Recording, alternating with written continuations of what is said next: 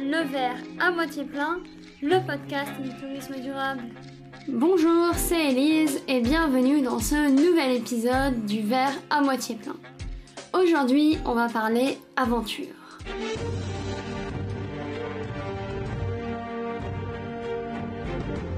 Bon, je vous arrête tout de suite. Pas l'aventure telle que l'on se l'imagine. Gravir le mont Everest, traverser le Nil à la nage. Non, non, non. On va parler d'une aventure beaucoup plus simple et accessible, la micro-aventure. Vous allez me dire, qu'est-ce que c'est? C'est l'objet de ce podcast, mais globalement, la micro-aventure, c'est une pratique qui a été conceptualisée par l'aventurier Alastair Humphrey en 2012 et qui aurait les merveilleuses vertus de réenchanter notre rapport au voyage et à l'aventure qui nous permettrait de partir sans vraiment partir. Je pense que c'est encore un peu flou pour vous. Vous devez vous demander ce que sont vraiment ces aventures miniatures, comment devient-on un micro-aventurier, en quoi est-ce une pratique durable? Je vous propose de découvrir tout ça avec mon invité du jour, elle est monitrice de survie, chef d'entreprise, autrice, rédactrice, conférencière et j'en passe, mais c'est surtout une adepte de la micro-aventure. C'est Eleonore Luna, la spécialiste survie, vie sauvage et micro-aventure. Eleonore, bonjour, bienvenue euh, sur le podcast, je suis vraiment ravie de, t'accueillir ici euh, aujourd'hui. Bonjour, merci de l'invitation. Dans une première partie, on va essayer de comprendre ensemble le concept de la micro-aventure et son intérêt au regard du tourisme durable. Et dans une deuxième partie, euh, tu nous donneras tes meilleurs conseils pour partir en micro-aventure et devenir un, super micro-aventurier. Mais avant, j'ai préparé un petit micro-trottoir où j'ai demandé euh, à des gens, tout simplement, s'ils connaissaient la micro-aventure. Et puis, euh, comme ça, ensuite tu pourras nous donner, toi, euh, ta définition de, la micro-aventure. Si je vous dis la micro-aventure, est-ce que ça vous évoque quelque chose? Est-ce que vous connaissez? Alors pour moi, la micro-aventure, c'est une aventure courte. Ouais, je sais pas, peut-être courte, ouais, c'est une bonne idée. Par exemple, tu ferais quoi si tu devais faire une micro-aventure? Ben, je sais pas, tu vas dans, dans, dans, un, dans un endroit que tu connais pas et tu explores. N'importe où Ben ouais, n'importe où. Même à côté de chez toi. Bah ouais, si tu connais pas, dans un endroit où tu connais pas. Alors, c'est quoi la micro-aventure? Euh, J'en sais rien, j'ai aucune idée. Une petite aventure de rien du tout, je, je sais pas. Alors, euh, je connais pas forcément, mais ça m'évoque peut-être une aventure qui se vit euh, pas loin de chez soi. Je connais pas non plus, mais c'est peut-être une aventure avec un micro. Avec un micro, ok, pas mal, pas mal. Euh, pareil, je ne connais pas, mais je dirais que ça peut être aussi une aventure dans sa tête aussi. Bon, c'est peut-être une aventure personnelle du coup. Une aventure personnelle, exactement, qui se fait euh, dans, en soi, quoi. Ok, ben merci. Bon, on va de suite voir euh, la bonne définition.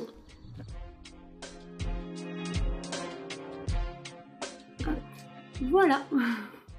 Euh, qu'est-ce que tu en as pensé? Est-ce qu'ils ont donné la, bonne définition? Bah, Globalement, oui, il y a des éléments qui me, qui me parlent. Après, je suis étonnée, il y a beaucoup de gens qui connaissent pas je pensais que quand euh, c'est comme tout, hein, quand c'est quelque chose que moi je, je vis micro-aventure, donc euh, forcément j'ai l'impression que tout le monde connaît et je suis assez surprise de voir que non. Bah, pareil, je pensais euh, aussi que, que ça évoquerait un petit peu plus. Bah, une micro-aventure, c'est une aventure, donc c'est le fait d'aller se dépayser, d'aller vivre une expérience nouvelle. Il y a quand même une connotation de vie dans la nature, de reconnexion à la nature. Et micro, bah, sur une durée hyper courte, pas loin de chez soi, il y a un côté immédiateté et facilité entre guillemets d'accès.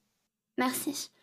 On va maintenant pouvoir rentrer euh, dans le vif du sujet, euh, commencer la première partie euh, de l'épisode. Mais avant, peut-être, même si je l'ai un peu fait tout à l'heure en introduction, est-ce que tu pourrais te présenter à nos auditeurs, présenter un petit peu ton parcours?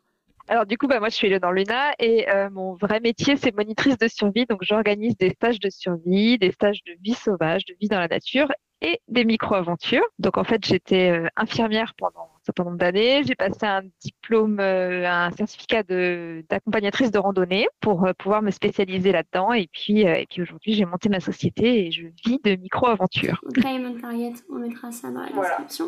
Est-ce que dans la micro-aventure, il y a des codes, des, des, principes un petit peu à respecter, une espèce de charte de la, de la micro-aventure alors, j'ai pas l'impression qu'il y ait vraiment des codes génériques, mais il y a plutôt des courants. Il y a des courants un peu différents dans la micro-aventure parce qu'il va y avoir tout ce qui est euh, trekking, randonnée sur plusieurs jours, le fait d'aller bivouaquer, d'aller dormir dans la nature. Il y a euh, tout ce qui est euh, plutôt un peu van life, les gens qui ont un van aménagé, les tentes de toit, les choses comme ça qui sont aussi dans la nature, mais avec, euh, on va dire, véhiculé. Et après, il y a tout ce qui est, euh, moi, je me sens un petit peu plus proche de ce courant-là, c'est tout ce qui est bushcraft, euh, autonomie dans la nature, survie. on peut entendre parler de survie douce aussi. Moi, c'est un peu plus ce que je fais d'ailleurs. Où là, c'est l'objectif, c'est d'être le plus en autonomie totale dans la nature.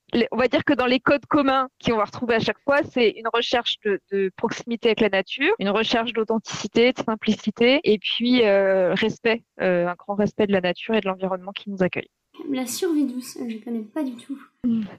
en fait, la survie, les stages de survie, l'objectif, c'est d'apprendre à se débrouiller quand on fait face à une difficulté dans la nature. Donc, ça, c'est l'objectif de base du stage de survie. Et après, il y a des gens qui ont juste envie d'apprendre à vivre dans la nature. Donc, on va retrouver les mêmes, euh, les mêmes items, les mêmes approches que dans le stage de survie, mais avec un objectif peut-être un peu moins extrême. L'objectif, c'est juste d'être autonome dans la nature euh, sans euh, chercher à faire face à une situation compliquée. Et est-ce que la micro-aventure, je me demandais, c'est forcément dans la nature ou on peut aussi faire des micro-aventures euh, en ville Alors, euh, il y a quand même une grosse notion de nature. Donc, euh, en ville, ça me paraît plus compliqué, encore que ce soit pas complètement impossible dans certaines villes, parce qu'il y a quand même des villes qui, qui offrent ça. La notion d'aventure, c'est que tu cherches à découvrir quelque chose de nouveau, à te, à te reconnecter à la nature, tu cherches à tirer un peu des sentiers battus, et en ville, tout a été quand même très très quadrillé, donc ça me paraît plus dur. Mais par contre, tout près, tout près, tout près de la ville, ou en partant de la ville, tu peux accéder à des bouts de nature et tu peux déjà accéder à des belles micro-aventures. Pas besoin d'habiter à la campagne pour faire une micro-aventure euh, facilement euh, pour un week-end. Pas du tout, c'est vraiment accessible à tout le monde, euh, quel que soit le lieu où on habite. Voilà, je pense maintenant on voit tous un petit peu mieux ce que c'est une micro une micro aventure. Maintenant, on va aller un peu plus en profondeur pour comprendre pourquoi c'est une tendance qui a vraiment émergé ces, ces derniers temps. Quel type vraiment de, de micro aventure il existe. Donc, pour commencer, le micro aventurier, globalement, c'est À qui ça, peut s'adresser une, micro-aventure? Quelles sont les motivations du micro-aventurier? Euh, alors déjà, ça s'adresse vraiment à tout le monde. Il n'y a pas d'âge, il n'y a pas de classe sociale. Enfin, moi, je croise vraiment des pratiquants de tout profil, tout sexe, toute tranche d'âge, toute orientation, tout plaisir euh, confondu. Et les motivations, il y en a plusieurs. Je pense qu'il y a le côté dépaysement. On cherche à, changer d'air, on cherche à découvrir de nouveaux horizons. Il y a le retour à la nature, j'en ai déjà parlé. Il y a aussi l'envie le, l'envie de faire un break avec son quotidien, de changer de routine et tout ça. Avant, on planifiait des voyages qui étaient super loin, super longs, des vacances qui étaient chères. Maintenant, bah, entre autres avec le Covid, mais pas que, euh, avec des considérations écologiques et tout, on a moins envie de voyager très loin et très longtemps. Et on a envie de juste de faire une coupure et de profiter de super vacances, mais derrière chez soi, on a juste deux jours à caser dans la semaine. Donc, euh, bah, c'est le principe de la micro-aventure, c'est qu'on va pouvoir caser nos, mini-vacances, notre mini-break là-dedans. quoi. À, l'inverse d'une aventure euh, plus traditionnelle qui s'adresse aux grands explorateurs, aux grands sportifs, là, tout le monde peut faire euh, une micro-aventure. Et c'est pas forcément aussi que pour les misanthropes, on va dire, c'est juste quelqu'un qui veut s'éloigner un peu du tourisme de masse et, euh, et de son quotidien. Exactement, donc c'est vraiment c'est pour ça que ça s'adresse vraiment à tout le monde parce que on a des gens avec des enfants, on a des gens qui sont euh, physiquement pas forcément des grands athlètes et qui font des super micro-aventures absolument incroyables, donc euh, c'est vraiment pour tout le monde. Et bah, tout à l'heure, voilà, tu disais aussi pour les motivations, sortir de son quotidien, etc. Mais je me demandais, est-ce qu'on peut vraiment ressentir les mêmes sensations dans une micro-aventure que dans une aventure traditionnelle le dépaysement, euh, l'adrénaline euh, de l'exploration. Euh, est-ce que, comme une aventure extraordinaire à la Mike Horn, la micro-aventure, elle peut mettre un peu d'extraordinaire dans l'ordinaire, le quotidien du week-end? Oui, bah bien sûr, tu vas avoir les mêmes sensations, pas à la même échelle, n'as pas la notion de durée derrière, il y a moins euh, les paysages qui vont être aussi euh, des paysans, parce qu'on reste en général dans notre environnement, mais euh, tu vas quand même avoir un bon aperçu de ce que peut ressentir un vrai explorateur en découvrant des endroits que tu n'as jamais vus, tu as une sensation d'explorer un, point nouveau, tu as de découvrir quelque chose que personne n'a vu, ou pas beaucoup de monde en tout cas, et je trouve que c'est vraiment ça qui est, qui est chouette et qui est motivant dans les sensations que tu peux avoir dans la micro-aventure. Tu peux avoir des, des, rencontres insolites, tu peux avoir des lieux incroyables, tu peux avoir des, des situations un peu un peu compliquées, mais ça fait partie du plaisir de la micro-aventure, c'est de surmonter aussi un peu ces galères et c'est hyper euh, valorisant. Donc ouais, tu as quand même un bon aperçu de ce que tu peux avoir sur une plus grosse aventure. tout à l'heure, dans le micro-trottoir, il y avait quelqu'un qui disait que la micro-aventure, c'était aller dans un lieu euh, qu'on ne connaît pas pour aller l'explorer. Est-ce que ça peut aussi être dans un lieu qu'on connaît, qu'on peut voir différemment? Oui, on peut redécouvrir un lieu qu'on connaît complètement. Hein. Il y a, on connaît jamais tout et les lieux changent et les saisons de, apportent une nouvelle euh, vision aussi d'un lieu qu'on pense connaître et du coup ça permet de changer d'environnement sans changer d'environnement. C'est un peu partir sans euh, vraiment partir quoi. Ouais, exactement. Et euh, là, j'aimerais bien qu'on aborde un, autre aspect aussi de la micro-aventure, c'est l'aspect vraiment euh, durable, local que ça peut apporter. Parce que donc, euh, comme on disait, ça nous invite à, mieux apprécier nos régions et des territoires un peu délaissés. Donc ça peut être, je pense, une opportunité pour souvent les territoires un peu les plus ruraux, un peu moins hype pour, pour le tourisme. Je sais que tu viens de Hudson, en ah Franche-Comté, enfin en ancienne euh, Franche-Comté. Donc c'est typiquement un département euh, rural et pas forcément euh, très touristique. Et je voulais savoir comment toi tu voyais le développement de la micro-aventure dans ta région. Est-ce que tu as remarqué qu'il y avait une évolution, qu'il y avait une demande qui était plus forte Ça a amené quelque chose vraiment au département, à la région en termes de, de tourisme et d'attractivité? Ouais, alors je pense que c'est euh, effectivement ça, ça va être un vrai moyen pour les régions et les départements les plus euh, les moins touristiques en tout cas de se développer parce que ils ont gardé ce côté hyper sauvage la Haute-Saône c'est un truc de fou les gens ne connaissent pas et, euh, et du coup tu peux marcher pendant des heures sans croiser personne c'est hyper sauvage et tu as des régions enfin il y a le tout plateau des mille étangs et tout il y a des coins juste incroyables c'est encore assez timide parce que la micro-aventure, on est quand même relativement au début. Bah, tu vois, on a vu au début de, sur le micro-trottoir que les gens connaissaient pas trop. Et je pense que euh, les gens, ils, les, les néo-pratiquants de micro-aventure, ils cherchent euh, pour le moment des conseils sur Internet, sur les réseaux sociaux. Et donc, pour le moment, c'est quand même les coins très Instagrammables qui ont le vent en poupe. C'est les endroits qui ont été très partagés sur les guides et les réseaux qui vont, euh, qui vont susciter l'intérêt. Et l'exploration, on n'y est encore pas tout à fait. Mais je pense que ça va venir et que c'est une vraie opportunité pour certains départements. Et je pense aussi à toutes ces régions de, de moyenne montagne euh, ou qui, pour le moment, avaient des pistes de ski d'hiver ou des choses comme ça. Et qui, comme dans le Jura, hein, on est en train de se reconvertir. Bientôt, il y aura plus de neige. Et donc, il va falloir trouver une une nouvelle activité à proposer.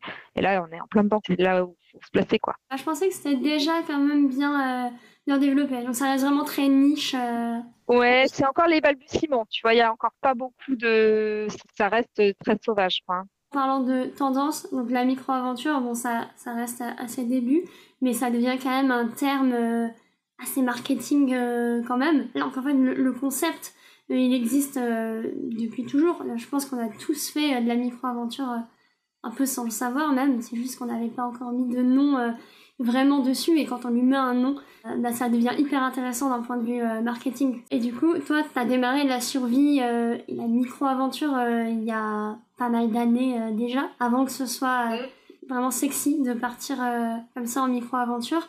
Je voulais savoir ce que tu pensais de cette évolution est-ce que tu voyais dans cette massification, on va dire, de la pratique, un risque de nuire vraiment à l'authenticité du concept? Ou au contraire, c'est euh, vraiment une belle opportunité euh, pour développer un tourisme plus, plus durable, plus local? Je pense que dans toutes les pratiques, il y a des moments où il y a eu des modes, où il y a eu des développements, des choses comme ça. Quasiment toutes les pratiques s'en sont remises et, se, et ça se rééquilibre au bout d'un moment. Il faut juste faire attention parce que le problème de la micro-aventure, c'est que bah, par principe, souvent, c'est les gens partent tout seuls ou ne sont pas forcément formés.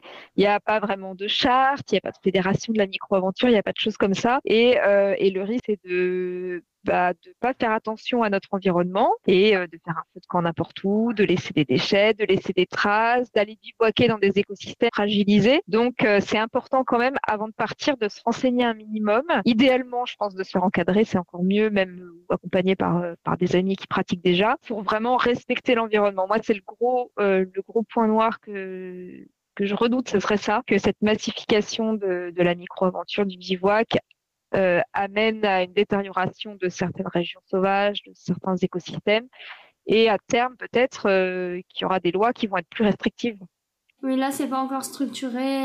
Il n'y a rien qui est encore fait pour réguler le, la micro-aventure. Non, il y a quelques lois qui existent sur le bivouac, sur les choses comme ça, mais c'est quand même très vague, c'est très ancien, c'est pas forcément adapté aux, pratiques qui émergent là, et donc euh, il y a encore des choses à faire. On va maintenant passer euh, du coup à, la partie euh, un peu plus pratique. ça, tu vas nous expliquer comment on peut faire une belle micro-aventure. Déjà pour commencer, j'aimerais bien savoir toi ce qui te plaît le plus dans la micro-aventure. Moi, ce que j'aime particulièrement, c'est le, c'est le côté autonomie, c'est le fait d'apprendre à te débrouiller tout seul, à dépendre quasiment que de toi et de ce que la nature t'offre autour de toi, avec un peu de confort quand même des fois, mais euh, voilà, il y a ce côté-là autonomie, il y a le côté du coup une très très grande souplesse parce que euh, comme tu ne dépends pas d'un tour opérateur, tu ne dépends pas forcément d'un cadre organisé, d'un lieu d'hébergement le soir. Voilà, c'est tu as une grosse autonomie aussi dans ton organisation. Et donc, euh, bah, si j'ai envie de marcher plus, je marche plus. Si j'ai envie de m'arrêter parce que je suis fatiguée, parce que la météo me plaît pas, je peux m'arrêter. Je vois un coin sympa et j'ai envie de changer d'itinéraire au dernier moment. Et ben, du coup, ça laisse une grande part à l'improvisation. Et, et c'est ça, c'est vraiment ça pour moi l'essence de l'aventure. Donc, il y a vraiment ce côté-là. Donc, on peut faire une aventure, euh, une micro-aventure aussi avec un petit peu de, confort. Ouais, bien sûr. Moi, j'aime bien. J'ai commencé, on va dire, par le côté plus rustique, vraiment le stage de survie, l'autonomie dans la nature, mais vraiment avec euh, quasiment rien. Euh, j'ai bivouaqué dans des conditions assez difficiles. J'ai fait des trucs assez rudes, et je redécouvre maintenant, comme j'accompagne des groupes, bah, je peux pas me permettre de mettre. Tout le monde n'a pas envie de galérer comme j'ai galéré. Du coup, je redécouvre beaucoup de confort avec euh, peu de choses. Donc ça va être trouver une ferme qui va nous héberger le soir et là c'est le grand luxe euh, avec pas grand chose. Euh, installer des tentes, des grosses tentes qu'on installe avec un poêle pour l'hiver dans la neige. Donc tu as le paysage de montagne, tu bivouaques au fin fond de la montagne dans la neige. Mais c'est dans ton poêle chauffé le soir après une petite fondue, c'est quand même pas mal. C'est bon à savoir, ça peut faire peur peut-être le côté trop route, donc voilà. Et euh, est-ce que tu peux nous donner des exemples de micro-aventures qu'on peut faire euh, à côté de chez nous? Il y en a plein. Euh, tu peux partir de Paris. Autour de Paris, tu as plein de chemins de grande randonnée, que ce soit du côté de Fontainebleau, qui est très connu. Alors, pas de bivouac à Fontainebleau, hein, il y a deux, trois zones de bivouac autorisées, mais pas de bivouac sauvage. Que ce soit du côté de Midi-la-Forêt, la vallée de Chevreuse, du côté de Rambouillet, ou alors plus au, au, nord de Paris, il y a quand même des belles forêts. Donc, il y a de quoi faire déjà des belles randos à la journée ou sur plusieurs jours. Il y a des pistes cyclables pas loin de Paris. Tu prends ton vélo, tu prends des sacoches et tu pars euh, pendant deux jours, quitte à te trouver un petit gîte pour t'accueillir euh, le soir euh, ou un warm shower, passer la soirée et prendre une douche chaude. Et c'est déjà hyper dépaysant. Tu rentres en train avec le vélo dans ton train et c'est as vraiment le goût de l'aventure. Ou alors, pour faire ma pub, hein, la Haute-Saône, la région des Mille Étangs, il y a un train, un TER direct depuis Paris ou depuis Lyon, il y a des trains aussi. La région des Mille Étangs, c'est archi sauvage, on appelle ça la petite Finlande française. Tu as l'impression d'être euh, à l'autre bout de l'Europe et en fait, tu es en Haute-Saône. C'est pas du tout connu en plus. Et euh, est-ce que tu as des idées de ressources pour euh, s'informer sur la micro-aventure? Que ce soit un livre, un documentaire, un film Ouais, il y a, beaucoup de ressources hyper intéressantes. J'ai une copine qui a un blog qui est super bien, ça s'appelle le Clara Photomania. Et son blog, ça s'appelle Wild Road by Clara. Et elle propose des idées de micro-aventures, des choses comme ça. Il y a le média Chiloé, qui est hyper connu dans le milieu de la micro-aventure. Ils ont sorti un bouquin, mais leur site internet est vraiment très très bien. Euh, et puis après, bah, sur les réseaux sociaux, moi je suis très présente, donc c'est vrai que je vois pas mal de, comptes intéressants sur les réseaux sociaux. Le mien entre autres, parce que je partage plein d'astuces en me disant euh, tous les gens qui ne peuvent pas ou qui ne veulent pas suivre de stage avec moi, et eh ben euh, il y a plein de, de ressources et d'infos pour euh, se lancer. ouais, t'as un compte Instagram qui est, euh, qui est pas mal suivi, avec pas mal de réels, je vois, qui sont super intéressants, avec des conseils, etc. C'est Eleonore tiré du bas Luna. C'est ça on mettra tous les cas tout ça dans, dans la description. Pour terminer le, podcast, est-ce que tu aurais des conseils à donner à soit une personne qui est ni très grand baroudeur, ni très grand sportif, pour se lancer dans sa première euh, micro-aventure, ou à l'inverse, à quelqu'un qui est euh, plutôt un adepte des grandes expéditions euh, à la Mike Horn, pour changer un petit peu sa vision des choses et, et commencer à partir à côté de chez lui? Déjà, pour le micro-aventurier en herbe qui souhaiterait se lancer, je pense que le plus simple, c'est de se faire accompagner, de trouver un copain ou deux, trois amis euh, qui sont motivés pour, euh, et qui, ont un petit peu de connaissances pour pas commencer tout seul ou alors pourquoi pas suivre un stage ou se faire accompagner. Mais euh, ça fait vraiment gagner du temps. En une, deux micro-aventures avec, avec quelqu'un qui a déjà un petit peu d'expérience, et eh ben, tu vas apprendre à toutes les bases, on va dire, sans trop galérer, sans te mettre en danger. Donc ça, c'est plutôt chouette. Et, et après, de se lancer le tout, c'est de se lancer. C'est hyper addictif, c'est le seul risque. C'est hyper addictif et qu'après, tous les week-ends, tu as envie d'aller te faire. Euh, tu prends ton tarp, tu prends ton sac et tu pars euh, n'importe où, tu cherches des idées et, voilà. Et pour les euh, grands aventuriers, et eh ben, de nous faire redécouvrir, il y a des grandes aventures à faire en Europe et de nous faire redécouvrir des coins, peut-être justement nous surprendre avec des trucs qui sortent des sentiers battus, mais pas loin. Et je suis sûre qu'il y, y, a des choses parce qu'on rêve tous en voyant les aventures de Mike Horn, en voyant les aventures de, grands explorateurs. Et, euh, et, ce serait incroyable qu'il y en ait un qui arrive à nous faire voyager et à nous surprendre alors que c'est à deux pas de chez nous. Juste avant de conclure, je demande toujours aux invités s'ils ont un, message à faire passer, le moment un petit peu libre. Donc euh, voilà, si tu as quelque chose à dire, euh, ce que tu veux. Ouais, et ben de respecter l'environnement vraiment. Euh, Aujourd'hui, on a la chance quand même d'avoir une législation qui nous permet de faire pas mal de choses. On est assez libre dans nos forêts de, de bivouaquer, relativement libre en tout cas de bivouaquer, de, de randonner, de profiter de plein d'espaces qui sont très préservés quand même et avec des écosystèmes variés. Et donc ça, il faut euh, apprécier. Donc du coup, il faut le protéger, il faut faire attention à ce qu'on fait.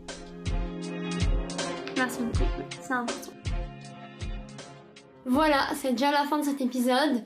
Donc oui, il est possible de vivre de très belles aventures à côté de chez nous. La micro-aventure, c'est une aventure courte, locale, accessible à tous, qui ne laisse pas de traces de son passage, à pied, à vélo, en canoë, peu importe. L'important, c'est pas d'être loin, mais de changer de regard sur l'aventure. Répondre à l'appel de la micro-aventure, c'est tout simplement apprécier les choses simples et c'est quand même plus sympa de se dire qu'on peut vivre de super expériences toute l'année plutôt que d'attendre de s'offrir un voyage exceptionnel à l'autre bout du monde pour ressentir les frissons de l'aventure. Donc je vous invite toutes et tous à venir explorer vos régions et je vous invite aussi à aller suivre Eleonore bien sûr. Merci beaucoup à Eleonore d'avoir été avec nous pour parler micro-aventure. De rien. Merci à toi de m'avoir invité.